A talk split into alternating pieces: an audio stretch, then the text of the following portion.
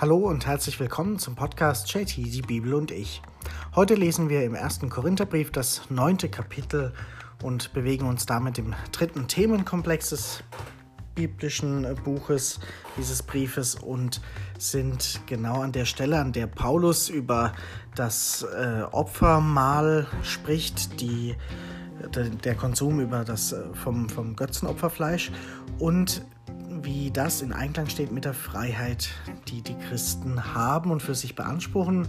Freiheit, die aber nicht äh, absolut ist, die immer Grenzen hat und Freiheit, die vor allem verantwortlich genutzt werden soll, damit Menschen und in dem Fall besonders Christen zum Vorbild für andere werden.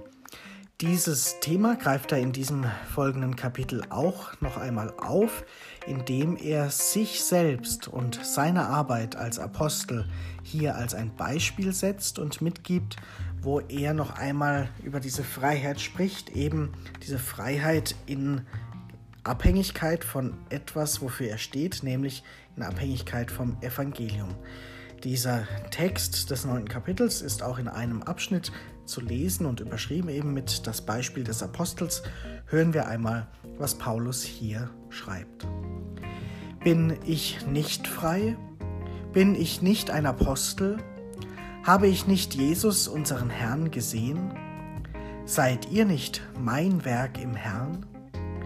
Wenn ich für andere kein Apostel bin, bin ich es doch für euch.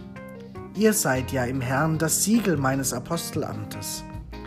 Das aber ist meine Rechtfertigung vor denen, die abfällig über mich urteilen. Haben wir nicht das Recht zu essen und zu trinken? Haben wir nicht das Recht, einer Schwester im Glauben als Frau mitzunehmen, wie die übrigen Apostel und die Brüder des Herrn und wie Kephas?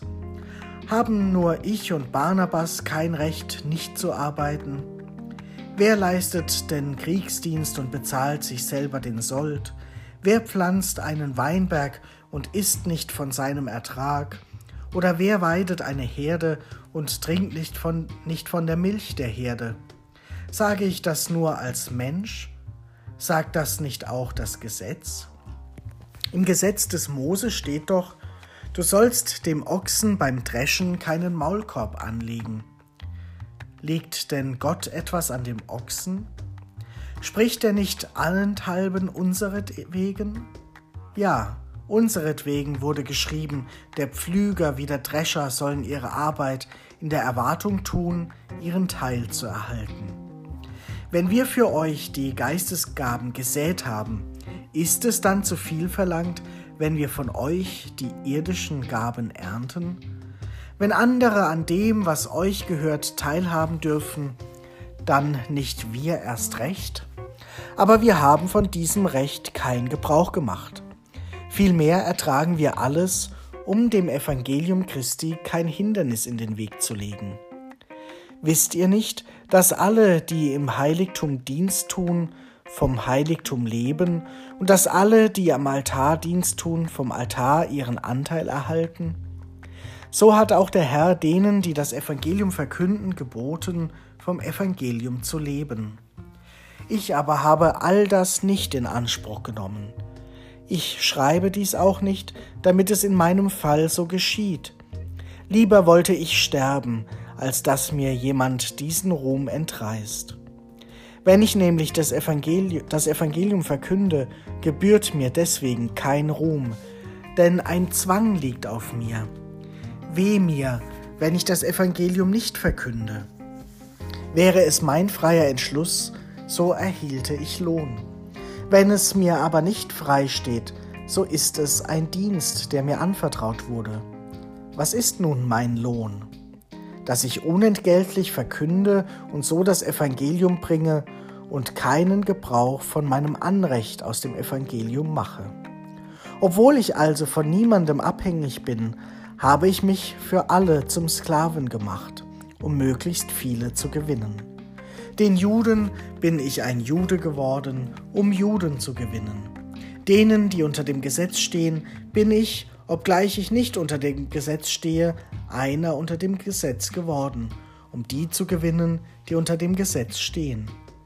Den Gesetzlosen bin ich sozusagen ein Gesetzloser geworden, nicht als ein Gesetzloser vor Gott, sondern gebunden an das Gesetz Christi, um die Gesetzlosen zu gewinnen. Den Schwachen bin ich ein Schwacher geworden, um die Schwachen zu gewinnen. Allen bin ich alles geworden, um auf jeden Fall einige zu retten. Alles aber tue ich um, das um des Evangeliums willen, um an seiner Verheißung teilzuhaben. Wisst ihr nicht, dass die Läufer im Stadion zwar alle laufen, aber dass nur einer den Siegespreis gewinnt? Lauft so, dass ihr ihn gewinnt. Jeder Wettkämpfer lebt aber völlig enthaltsam. Jene tun dies um einen vergänglichen, wir aber um einen unvergänglichen Siegeskranz zu gewinnen. Darum laufe ich wie einer, der nicht ziellos läuft, und kämpfe mit der Faust wie einer, der nicht in die Luft schlägt. Vielmehr züchtige und unterwerfe ich meinen Leib, damit ich nicht anderen verkünde und selbst verworfen werde. Soweit dieses neunte Kapitel. Wie gesagt, Paulus nimmt hier sich und seine Arbeit als Apostel als Beispiel, um deutlich zu machen, dass es keine absolute Freiheit gibt. Auch nicht für einen Christen, der sich auf das Wort Jesu beruft, der gesagt hat, zur Freiheit habe ich euch befreit. Freiheit gibt es für Paulus überall im Leben, aber es hat eine Grenze, nämlich das Evangelium und seine Verkündigung. Das sind die Grenzen für diese Freiheit und in dem Rahmen spielt sich die menschliche Freiheit ab.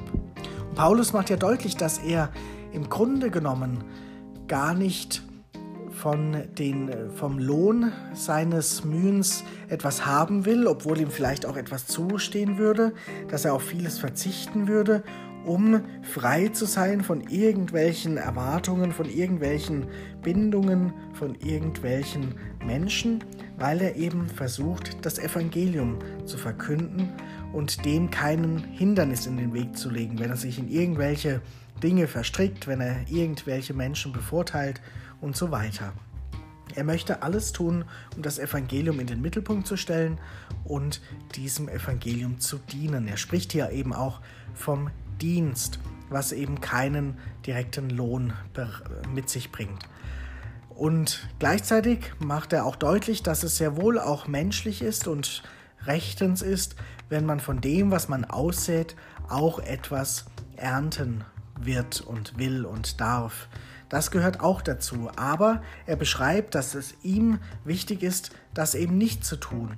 Dass er sich nicht eben an seinen Erfolg binden möchte, an etwas, was er vielleicht gar nicht auch äh, bis ins Letzte verantwortet hat. Wir haben ja schon gehört, dass er auch das Bild gebraucht hat, dass einer sät und einer gießt und pflegt und aber Gott ist es, der wachsen lässt. Und so ist das Denken des Paulus, dass er und die anderen Apostel nur ihre Pflicht tun, dass es gar nicht ein, ein ruhmreiches Unterfangen ist, sondern dass sie gar nicht anders können, als das Evangelium zu verkünden, weil sie diesen Jesus erlebt und erfahren haben und dass es ihre Pflicht ist, das zu tun. Und dass es eben natürlich auch ein gewisses Recht gibt, sich auch selbst etwas äh, sozusagen vom Kuchen abzuschneiden und selbst etwas auch von der Ernte einzufahren. Aber seine Ernte, hat er geschrieben, das sind die Menschen, für die er da ist, denen er das Evangelium bringt. Das ist der Lohn seiner Arbeit sozusagen.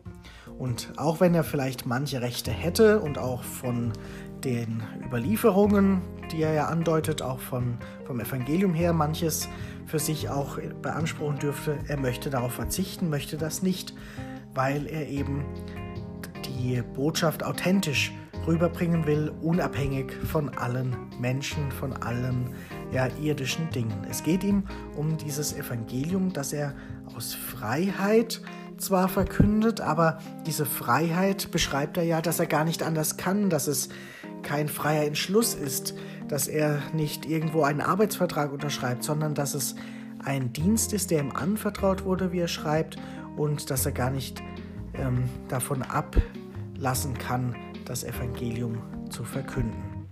Und er will unabhängig sein, das beschreibt er eben auch in diesen Bildern. Und er beschreibt auch noch, wie sein Vorgehen ist. Allen bin ich alles geworden. Er beschreibt es an manchen Beispielen, dass er sich quasi in die Situation und die Lebenswirklichkeit der Menschen hineingefunden hat. Den Juden ein Jude und so weiter. Er hat es aufgezählt, dass er versucht hat, den Menschen dort abzuholen, wo er oder sie ist, die Menschen zu begleiten und in ihrem Kontext zu ermutigen, Christ zu sein, den Weg Jesu zu gehen, jeweils so mit Abweichungen und Variationen, wie es eben der Lebenskontext mit sich bringt. Und das ist ja für Paulus auch gerade bei dieser Freiheit wichtig, auch im gestrigen Kapitel, wo es um das Opferfleisch geht. Als Christ kann man das essen, aber je nachdem, was es auslöst für Reaktionen und vielleicht auch, äh, wo es Menschen vor den Kopf stößt, soll man es lassen. Das heißt, er ist bereit, auch mit flexiblen äh, Handhabungen und flexiblen Regeln zu arbeiten, dass es für die einen so ist, für die anderen so, dass eben die, die aus dem Judentum konvertieren, dass die natürlich den Brauch der Beschneidung äh, ja, aufrechterhalten können und so weiter, aber dass es keine Pflicht ist für die Christen. Und so eine flexible Handhabung und ähm, Orientierung ist eigentlich sehr schön und wünschenswert. Den hat auch so eine Institution Kirche leider etwas verloren, aus dem Blick verloren. Aber im Grunde ist das ein wichtiger und richtiger Ansatzpunkt, den Menschen nicht weltweit die gleichen Gesetze und Regeln aufzuerlegen in einer Religion, sondern den Kontext zu sehen, wie Menschen wo leben und wie sie dort auch unter den Umständen, in denen sie leben, ihren Glauben leben können. Und das würde eine größere Freiheit hervorrufen, wenn es eben auch heute so wäre, dass ähm, ja, die Oberen in der Kirche dieses Wort von Paulus aufgreifen, allen bin ich alles geworden und ähm, ich äh, verkünde das Evangelium überall authentisch, aber so, wie es auch die Menschen annehmen können, begreifen können und in dem Kontext, wie sie es tatsächlich auch verstehen und ins Leben übertragen können. Und dann muss ich nicht von allen die gleichen Dinge erwarten, sondern kann das auch in verschiedenen Abstufungen tun und kann den Menschen so begegnen und sie ermutigen, das Evangelium zu leben, Schritt für Schritt. Und niemand kann von Anfang an den vollen Glauben natürlich erkennen und umsetzen und bis ins letzte Detail leben, aber es ist ein lebenslang, lebenslanges Suchen und Wachsen auch im Glauben. Und das ist, glaube ich, etwas, was wir uns selbst zu Herzen nehmen können, aber auch so eine Institution wie die Kirche sich immer wieder vor Augen führen sollte. Ähm, wir sind alle sozusagen diese Läufer im Stadion, wo Paulus uns ansport. Ähm, übrigens interessant, dass hier eben der Sport als Beispiel dient ähm, wo er uns anspornt, eben so zu laufen wie die Wettkämpfer, die den Sieg erringen wollen, dass wir aber nicht irgendwelchen irdischen Triumphen hinterherrennen, dem eigenen Vorteil, dem egoistischen Denken, sondern eben dem unvergänglichen Siegeskranz hinterherlaufen, also dem Reich Gottes, dem Evangelium, der Botschaft Jesu, dass wir diesen Lauf laufen und zwar nicht wie einer, der ziellos läuft oder in die Luft schlägt, sondern zielgerichtet und ja auch mit einer gewissen Konsequenz. Das beschreibt er ja, dass er quasi wie die Läufer den Leib trainieren und er eben auch hier ihn züchtigt und ähm, ja in Dienst nimmt und versucht eben diesen Wettkampf sozusagen den Wettkampf des Lebens zu gewinnen.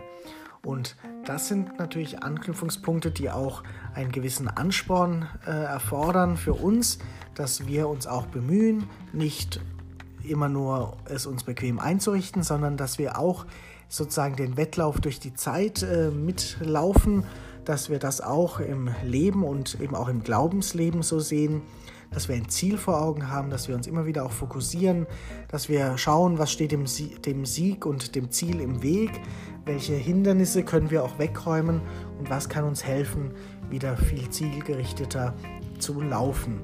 Und wo hat das auch mit der Freiheit zu tun, die ich habe? Wo bin ich vielleicht aber auch in Abhängigkeiten, die dieser Freiheit im Wege stehen, so wie Paulus ja versucht, unabhängig zu sein, nur dem Evangelium nachzueifern. So gibt es ja auch für uns immer wieder die Frage, was sind die obersten Prioritäten, denen wir hinterher rennen sozusagen, auf die wir zueilen, die wir als Ziel vor Augen haben und ja, welche Hindernisse können wir vielleicht auch auf unserem Weg, auf unserem Sprint durchs Leben ähm, ja, hinter uns lassen und welche können wir überwinden.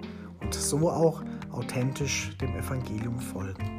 Das sind die Gedanken aus diesem neunten Kapitel und diese ja, Gedanken über die Freiheit, die sollen uns auch begleiten und anspornen, diese Freiheit auch zu leben und gut zu gestalten. In diesem Sinne und mit diesen Gedanken für heute erst einmal noch einen schönen Tag.